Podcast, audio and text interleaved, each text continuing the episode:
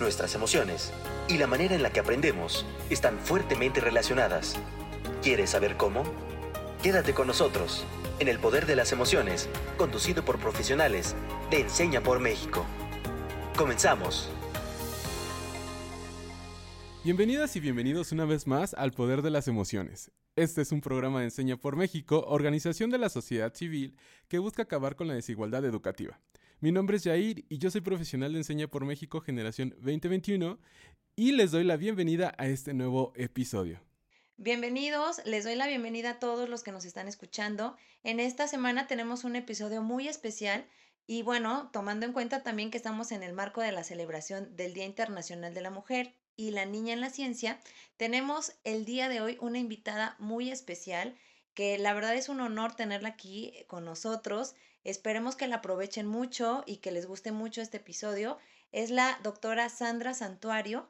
Y bueno, quisiera, Sandra, eh, esperando que te encuentres muy bien, que nos platiques un poquito sobre de ti. Hola, mucho gusto y muchas gracias por el espacio. Eh, bueno, yo, Sandra Santuario, como me presentaron, este, yo soy originaria de, del estado de Durango de una comunidad rural, nací y crecí mi infancia en una comunidad pequeña. Y bueno, este, estudié en escuela pública toda mi, mi, vida. Eh, tengo una, soy químico, farmacéutico, biólogo de profesión y tengo un doctorado en biología molecular e ingeniería genética. Este, actualmente me, me desempeño como líder en la, en la parte de diagnóstico molecular en el Hospital San José del Tecnológico de Monterrey y aparte doy clases también dentro como profesor de cátedra dentro de la institución. Ok, Sandra, muchas gracias y de verdad lo repetiré yo creo todo el programa que es un honor tenerte aquí con nosotros. Yo quisiera iniciar también, eh, pues me puse a, leer un poquito, ¿no? De, cómo iniciaste, del proyecto también que, que generas, de tu proyecto de investigación, que más adelante lo vamos a platicar, lo vamos a retomar pero eh, leí un poquito de, pues, que, que, surge todo esto, pues, desde la secundaria, ¿no? Desde que tú estás en secundaria, nace como este, tu gusto por la ciencia. ¿Nos podrías platicar cómo, cómo es que surge todo esto en esta época de tu vida? Sí, pues la verdad es que como comentaba, yo soy de una comunidad pequeña, este, que si bien teníamos eh, dentro de la comunidad eh, escuela básica, primaria, secundaria, ya para la preparatoria sí teníamos que viajar a otro, a una ciudad más cercana para, para tomar las clases, pero eh, dentro de, de, la educación no era muy, pues con mucha calidad en la, en la parte de ciencias, ¿no? Sí tenía sus deficiencias, pero yo siempre fui una niña muy curiosa, o sea, independientemente de, de, la educación que recibiera, siempre estaba preguntando por qué esto, por qué el otro, este, y aparte eh, tuve la suerte, mis, mis padres son maestros y, es, y pues tuve el acceso y la, y la oportunidad de tener libros en casa, enciclopedias, que me incrementaban la curiosidad y las ganas de aprender. Este, mucha observación, experimentación desde niña, de qué pasa si hago, este, si le pongo azúcar al agua, qué pasa porque está lloviendo, porque o sea, la observación que yo veía en mi, alrededor, que se fue incrementando ya con las bases escolares. Y pues de ahí desde la secundaria leí un libro que me gustó muchísimo, que hablaba de, un, de una, precisamente de la figura de una mujer que empieza en, este, en la industria farmacéutica como vendedora de, de productos farmacéuticos, eh, que era la única de las pocas posiciones que podía haber en ese tiempo eh, este, eh, de las mujeres dentro de, del área farmacéutica y cómo la historia se desarrolla que esta persona va creciendo, por las, se le van abriendo puertas, pero va luchando también por ellas para llegar incluso a ser la directora general de, de la compañía en la que trabajaba, todos los problemas que enfrentaba y pues para mí fue un, uno de los modelos a seguir esa, ese personaje que llega a un puesto importante en esta industria y pues claro también eh, los modelos que, que tuve en casa, mi madre que también maestra y maestra en ciencias naturales, pues que me, me ayudaron a, a crear esta, esta imagen que quería llegar a ser como científica. Qué interesante, Sandra. Muchas gracias. ¿Tú cómo ves, Jair? La verdad es que yo eh, leyendo y ahorita lo que nos comenta la doctora Sandra, pues también es este, eh, este papel tan importante y este rol tan importante que tenemos los docentes de, de inculcar, motivar y fomentar en nuestras niñas, eh, porque bueno, voy a hablar de las niñas porque estamos hablando precisamente de ese tema, este, el, el, amor por la ciencia, el gusto por la ciencia, ¿no? Jair, ¿tú qué piensas? Sí, Jimé. Mira, eh, eh, rescato algo súper importante y lo que nos dice la doctora Sandra es justo esta parte de la curiosidad, ¿no? Eh, a través de la curiosidad creo que nosotros podemos desarrollar muchísimas habilidades y afortunadamente, igual que tú lo voy a estar diciendo todo el programa, así que afortunadamente por ahí tanto los papás de la doctora como este libro que se le cruzó. Que no sea malita doctora, al ratito, eh, si tienen por ahí el nombre, creo que también estaría muy padre que nos los compartiera para que nosotros lo pudiéramos compartir con, pues, con todas las chicas y también los chicos que nos están escuchando. Eh, justo, naciera esta necesidad, esta, que parte de la curiosidad de investigar qué está pasando con todo, ¿no? Eh, afortunadamente, la doctora Sandra eh, si bien es cierto, está como de estas comunidades, eh, muchas veces nosotros pensamos que en las comunidades pues no están eh, los estudiantes de, del mañana, ¿no? Y, y, lo decimos así, no tanto por un comentario en mala onda, sino porque justo creo que lo menos importante en las comunidades muchas veces es el aspecto educativo, porque hay que producir alimento, hay que estar como al pendiente de, de otras cosas, así que la verdad que me interesa muchísimo todo lo que ha hecho la, la maestra, perdón, la doctora Sandra. Y sobre todo esto, ¿no? Que nos ayude a, ver cómo podemos mandar ese mensajito a las niñas y a las jóvenes para que se interesen por la ciencia, porque eso sí es algo muy cierto, ¿no?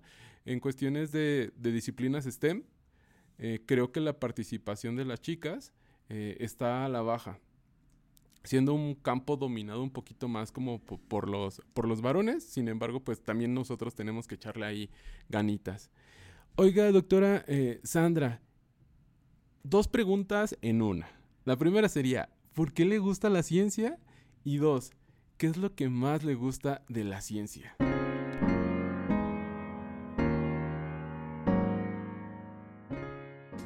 Primero retomo lo que me preguntabas del libro, Jair. Este libro se llama Remedio Amargo. Este, y por si les interesa revisarlo, es, muy interesante para mí. Y contestando las otras preguntas, bueno, eh, ¿por qué me gusta la ciencia?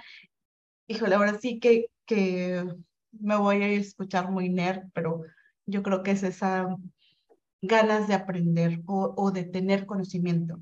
Eh, creo que el conocimiento es una de las armas más poderosas que tenemos en esta vida y que nos puede ayudar a abrir muchas puertas.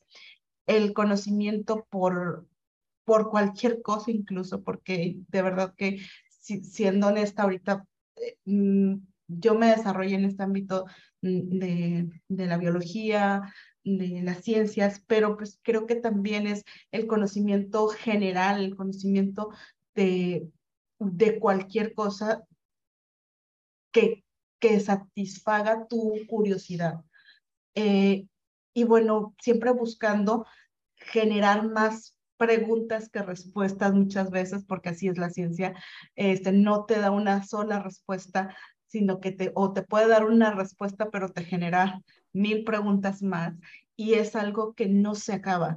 Entonces, eh, por ejemplo, yo estudiando en la licenciatura, eh, veía, me pasó estar en el área clínica y, por ejemplo, ahorita me desarrollo eh, eh, profesionalmente en un laboratorio, pero yo recuerdo bien que si es que yo no quiero pasar toda mi vida haciendo lo mismo. Para mí, lo que me gusta tanto de la ciencia es que siempre hay un reto nuevo, siempre hay una pregunta que responder, siempre hay un experimento que diseñar, siempre hay algo nuevo descubrir porque hay miles de preguntas en el mundo que no se han resuelto y tratar de, de responderlas y además tratar de solucionar problemas sociales, em, de salud pública, pues es algo que me motiva mucho.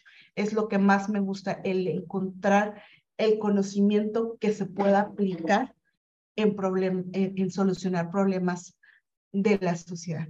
Y tomando esto, doctora, que, que mencionas, la verdad es que desgraciadamente nuestro país em, en, en, cuestión de investigación, en cuestión, bueno, hablando también de ciencia, ¿no? Pero también específicamente en investigación, pues no somos muy dados, desgraciadamente, a generar este tipo de, de, acciones, ¿no? De que nuestros chicos, nuestras chicas, los profesionistas investiguen, ¿no? Y, y retomando ahorita esto un poquito, la investigación que, que estás haciendo acerca del cáncer de mama a nivel molecular, tan interesante que a lo mejor muchas de nuestras chicas que, que, nos están escuchando, pues ojalá les, les llame mucho la atención. ¿Nos podrías platicar por qué elegiste en particular este tipo de investigación?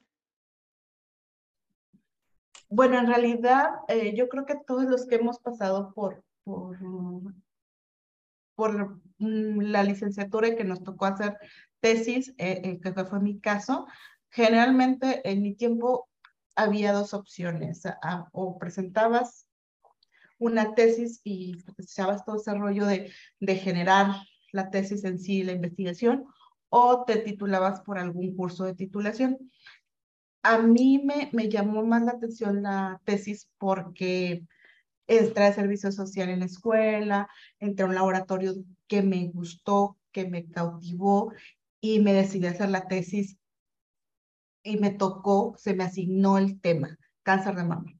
Entonces, primero fue como heredado por, por la línea del, del profesor con el que hice la tesis, pero después fue encontrarle pues, el gusto al, al problema, que es un problema de salud pública a nivel mundial, una de las primeras causas de muerte en mujeres a nivel mundial y también en México. Entonces, el descubrir que es algo que, que ocurre muy frecuentemente y que puedes contribuir, aunque sea un granito de arena, para que este, las personas que, que sufren de cáncer o sus familias puedan ver un poco la luz en el diagnóstico o en el tratamiento o en todo lo que, lo que involucra el cáncer, eso pues es una de, de, de, las cosas por las que elegí seguir en esta línea de investigación.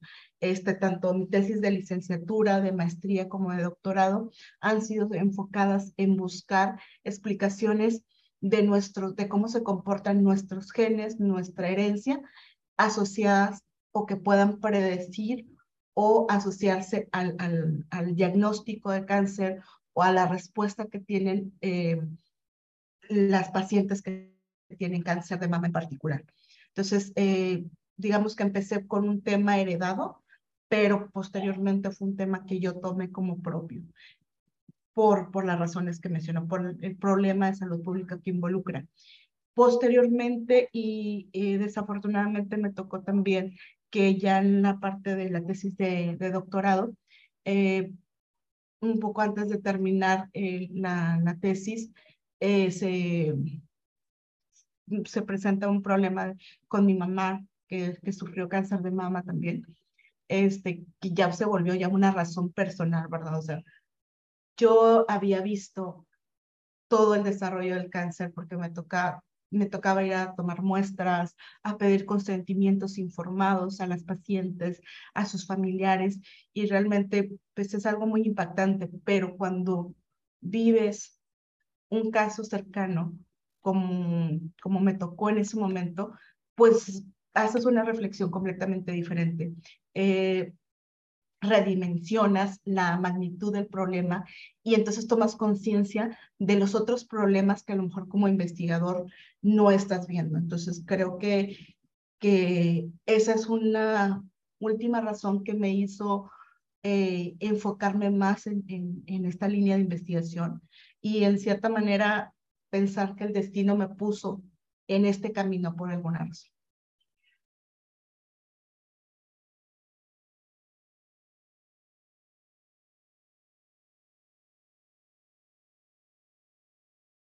Se escucha muy, muy interesante, doctora. La verdad es que eh, eh, me sorprende mucho todo el trabajo que usted ha, realizado, ¿no? Eh, si retomamos un poquito de la historia que estamos contando, esta parte de que proviene de una comunidad de Durango, de esta parte que nos mencionaba antes de, de la entrevista, de que usted es como resultado o es formada gracias a la a través de, de estos programas de becas, de CONACYT, de de estos apoyos ¿no? que, que da el gobierno, eh, apoyos educativos. Pues nos gustaría saber muchísimo, doctora, ¿cuál cree usted que es como el, mm, el lugar, eh, eh, como esta parte de dónde vemos a la mujer en la ciencia?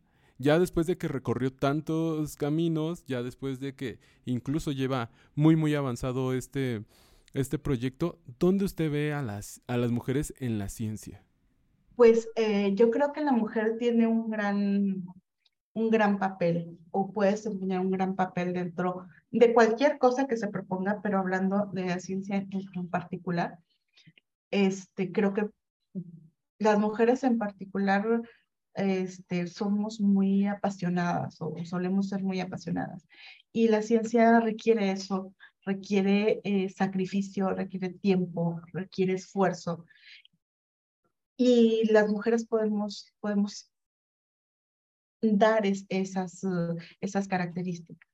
Este, sin embargo, eh, sí, desgraciadamente, no nada más en nuestro país, sino a nivel mundial, este, vemos que, hay, que no hay una equidad en muchas cosas entre, entre eh, eh, una equidad de género en muchas cosas, pero en ciencia en particular, pues sí vemos mucho, como tú mencionabas en algún punto, más mujeres o más estudiantes en, de ingeniería, hombres que mujeres, este, más estudiantes em, en medicina, hombres que mujeres, más estudiantes en matemáticas, hombres que mujeres.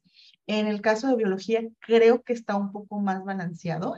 Sí hay yo he visto como que la misma cantidad de hombres y mujeres en, cursos de biología, pero sí eh, creo que, que hay un, que falta impulsar más a nuestras niñas, a nuestros jóvenes, a que puedan realizar un, un buen desempeño escolar y profesional en las ciencias. Este, tan, en cualquier tipo de ciencias, matemáticas, ingenierías, este, biologías, químicas, creo que, que las mujeres tenemos una, la misma capacidad que un hombre para desempeñarnos y que aparte podemos aportar un poco más de, de esa pasión y ese esfuerzo que, que se necesita para, para dedicarse a la ciencia. Eh, además, es un poco complicado porque también como mujer tenemos roles que por, no sé si, si por cultura o por cómo hemos crecido en nuestro país, se nos asignan roles que involucran un esfuerzo y un tiempo que muchas veces a los hombres no se les asignan, como el ser eh, ama de casa, porque eres profesionista, pero también tienes que ser ama de casa. Eres profesionista, pero también tienes que ser mamá de tiempo completo. Entonces, e, el, el hecho que haya tantos prejuicios sociales que te encajonan en, unas, en un solo rol, sin que te dejen desempeñar, desempeñarte en varios roles al mismo tiempo, que no las cumplas al 100% como la sociedad muchas veces te lo exige o te lo critica, pero que puedas desarrollarte personalmente y profesionalmente en el área que tú desees. Si quieres ser ama de casa, adelante. Si quieres combinarlo con una carrera este, en, las ciencias, es posible. O sea, yo soy mamá, yo soy eh, esposa, tengo mi pareja, tengo mis hijos y también llevo tareas del hogar como, como cualquier ama de casa, pero que los que las mujeres podamos realizarlo libremente a nuestra elección y no porque se nos encajone en un eh, en un constructo social.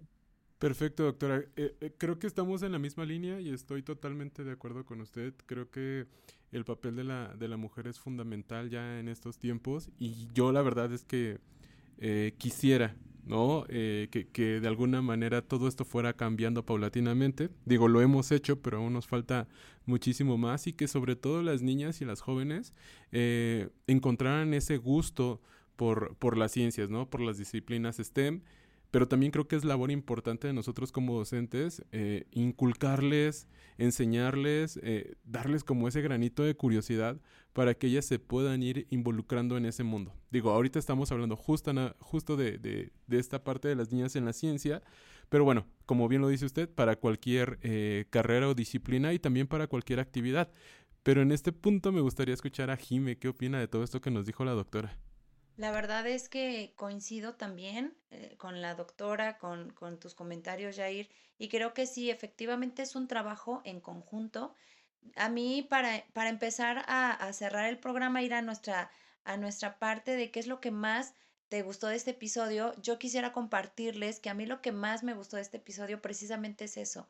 Yo como docente me voy con esta gran eh, tarea de eh, pues impulsar, motivar y generar en mis chicas, eh, precisamente porque, bueno, les repito, estamos hablando pues de, de la niña en la ciencia, ¿no? Eh, es esto, ¿no? De poder generar en mis, en mis chicas pues este gusto por la ciencia y a lo mejor como dice la doctora, no es tampoco a fuerza, ahora todas tienen que ser científicas, no, simplemente que abrirles este campo, darles esta opción, decirles este, sí, como dice la doctora, sí se puede, si te gusta, pues no es otro mundo, eh, eh, te requiere tal vez de ciertas habilidades, pero es darles esa, esa opción, porque también lo platicábamos en un podcast que hicimos, estamos como enrolando siempre a la mujer en esta parte de, pues, de humanidades, ¿no? De que, y esto viene, lo habíamos platicado también en ese podcast, pues viene de, de una historia, viene de cultural, ¿no? De, de, cómo empieza la mujer en este tema de la educación, de la profesión. Entonces siempre es como que enmarcar a la mujer o, o, o, más como pues que voltea a ver la parte de humanidades, porque mira, tú tienes estas habilidades por, por el simple hecho de ser mujer. Y entonces es ese trabajo, ¿no? Y yo lo que más me, me gustó de este episodio es, pues obviamente conocer la historia de la doctora que nos abre este panorama de decir, bueno, Sí, si tienes las habilidades para las humanidades, está padrísimo, pero también hay otras opciones que puedes explorar y que tal vez te gusten, ¿no? Entonces es darles este abanico de posibilidades que hay y que como la historia de la doctora, que en la secundaria tuvo estas oportunidades y ella encontró este gusto en la ciencia y dijo, pues de aquí soy, ¿no? Entonces quisiera escuchar a la doctora, ¿qué fue lo que más le gustó de este episodio? pues más que nada la oportunidad que me dan de compartir eh, mi historia eh, con otras niñas, porque yo sé que en nuestro país se necesitan estos ejemplos, de estos roles, que de repente la verdad es que uno no lo, no lo, no lo visualiza como yo les comentaba en algún momento, yo en algún, punto de mi carrera he pensado, ay, voy a ser el ejemplo de alguien. No lo haces porque, porque te gusta hacerlo, pero realmente te llena de, me llena de mucha satisfacción este, y de mucha gratitud y felicidad el poder compartir eh, lo que he pasado y que esto pueda ser eh, pueda ayudar a alguna niña, pueda motivar a alguna joven a dedicarse a las ciencias. Aunque sí muchas veces es complicado porque eh, barreras nos las vamos a encontrar en todos lados, pero ser constantes y luchar por nuestros sueños y por nuestras metas es que realmente sí, sí funciona. Muchas gracias, sí, este, pues es es lo que, lo que pues no, más, más nos interesó también, ¿no? El hecho de que esté aquí con nosotros. Y bueno, Jair, ¿podrías eh, platicarnos o si hay alguna otra eh, cuestión que, que, nos haya faltado mencionar, Jair? Claro que sí, Jime. Pues miren, la verdad es que yo también me voy muy, muy, muy contento de este episodio. Eh, descubrí muchísimas cosas que no sabía, ¿no? Cosas eh, sobre cuestiones médicas, de alguna manera, pero sobre todo me gustó mucho que aquí se ve claramente lo que nosotros siempre decimos en Enseña por México, ¿no? Origen no es destino. Entonces, si nos vamos a la historia de la doctora, posiblemente, y quizás posiblemente, englobando estas cuestiones de eh, funciones, de roles, de costumbres, quizás la doctora no fuera la doctora que es y no estuviera trabajando y no estuviera encontrando los hallazgos que ha encontrado hasta ahorita. Entonces, esto eh, me refuerza mucho el que nosotros como profesionales de Enseña por México, también como docentes en las aulas y como agentes educativos, tenemos que reforzar eso, ¿no? Y, brindar las alternativas y las vías para que nuestros niños, niñas y jóvenes puedan desarrollar su potencial así, pero el más eh, top que puedan desarrollar. Y esto va encaminado a lo siguiente. Doctora, imagínense que usted tiene así como eh, un superpoder, ¿no? Y que en este momento todos los niños, las niñas y los jóvenes nos están escuchando. ¿Usted qué les diría? Pues les eh, diría que, como mencionaba, que persigan sus metas, sus sueños, que crean en sí mismos. Eh, yo nunca fui tampoco la, mejor estudiante ni el mejor promedio, pero creo que he sido muy constante en mi trabajo y creo que he sido este, pues aplicada en, en, lo que, en lo que hago. Y siempre he tenido sueños muy grandes. Creo que aferrarse a sus sueños y luchar porque se cumplan es lo, es lo que es lo que va a hacer que realmente se realicen. Este, siempre es bueno un, una, una pizca de suerte que, no, que nos pasa, bendiciones que, que suceden en nuestra vida, pero si nosotros creemos en nosotros mismos, trabajamos lo suficientemente duro y no perdemos mm, el foco de, de dónde queremos llegar, en algún momento va a pasar. Entonces, yo un día en una clase dije que quiero un premio Nobel y todavía voy por él. Entonces, no sé si lo logre en esta vida o en la siguiente, pero trabajamos por eso. Entonces, sueñen alto, trabajen para lograr sus sueños.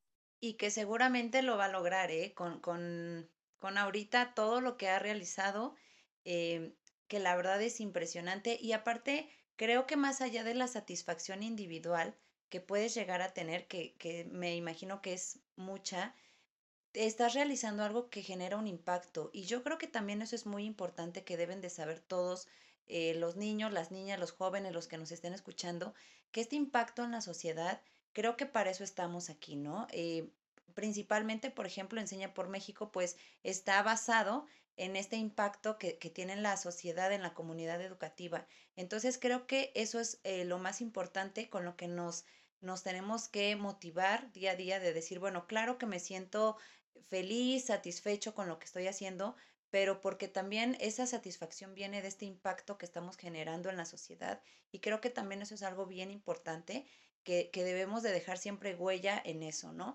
Em, y bueno, em, para, para ir cerrando esto, yo quisiera, como siempre tenemos, acuérdense, este reto que les dejamos semanalmente y la verdad es que este reto se lo voy a aventar pues a los docentes, ¿no? Porque creo que, que esta enseñanza que nos eh, deja la doctora, no solamente con esta gran investigación que está haciendo, con esta gran trayectoria que tiene, sino a mí lo que me marcó mucho este episodio es cómo inició, ¿no? Y cómo inicia desde esta eh, motivación tanto en su familia como en la escuela. Y bueno, claro que estamos eh, en esta situación educativa y entonces el reto, pues por eso se los quiero dejar a los docentes esta semana, que necesitamos contribuir desde nuestras trincheras a fomentar que más niñas y jóvenes se interesen por la ciencia. Entonces, yo les dejo ese reto para esta semana. ¿Tú cómo ves, Jair, el reto? ¿Te parece bien o no? Perfectísimo, Jime. Hasta yo me lo voy a llevar ese reto de saber, de pensar, de cómo contribuir justo para que los niños y niñas y jóvenes se acerquen a esta parte de las ciencias. Y bueno, eh, pues todo lo que tiene un principio tiene un final, pero antes de despedirnos, eh, doctora Sandra, ¿la podemos encontrar en algún tipo de red social? ¿Podemos encontrar su trabajo en alguna plataforma? Si nosotros quisiéramos saber un poquito más de lo que está haciendo, ¿dónde lo podemos consultar? La verdad no soy muy buena para redes sociales. Eh, lo que sí tengo en mi página de eh, Google Académico, Este, si me googlean como Sandra Santuario Facio, mm, pueden encontrar mi liga eh, de, Google Académico o Google Scholar, donde están enlistados mis trabajos publicados y que es como la muestra de, de lo que estoy trabajando. Perfectísimo, doctora. Pues le damos muchísimas gracias, en verdad, por eh, tomarse el tiempo. Sabemos que eso de trabajar en el laboratorio, de estar investigando, pues requiere muchísimo tiempo, aparte de todas las eh, obligaciones, vamos a llamarlo así, todas las funciones que usted tiene en su hogar, en su familia, pues le agradecemos muchísimo que haya podido compartir con nosotros este tiempo. Nuevamente, eh, estoy muy agradecido por, por escucharla. es una historia bastante inspiradora, no solamente para niñas. Eh, también nosotros como, como hombres, o al menos yo me siento bastante inspirado a seguir progresando. Y pues nada, Jime, algunas palabras para la doctora antes de irnos. Que, que continúe en, en este trabajo que seguramente no solo hoy, sino en toda su trayectoria ha ido inspirando a muchas niñas, niños, jóvenes y, y, profesionistas, como lo menciona Jair, hasta nosotros, ¿no? Nos llevamos esta esta inspiración el día de hoy. Igualmente agradecer, agradecer a todos los que nos están escuchando y también a ti, Jair, por estar el día de hoy aquí. Muchísimas gracias a la doctora Sandra, muchísimas gracias Jimena por igual estar aquí, siempre con la disposición del mundo. Y pues bueno, a todos y a todas, recuerden que El Poder de las Emociones es un programa de Enseña por México, organización de la sociedad civil que busca acabar con la desigualdad educativa. Muchísimas gracias y nos escuchamos en el próximo capítulo sigamos aprendiendo cómo es que nuestras emociones se conectan con el aprendizaje. Nos vemos en el siguiente episodio de El Poder de las Emociones.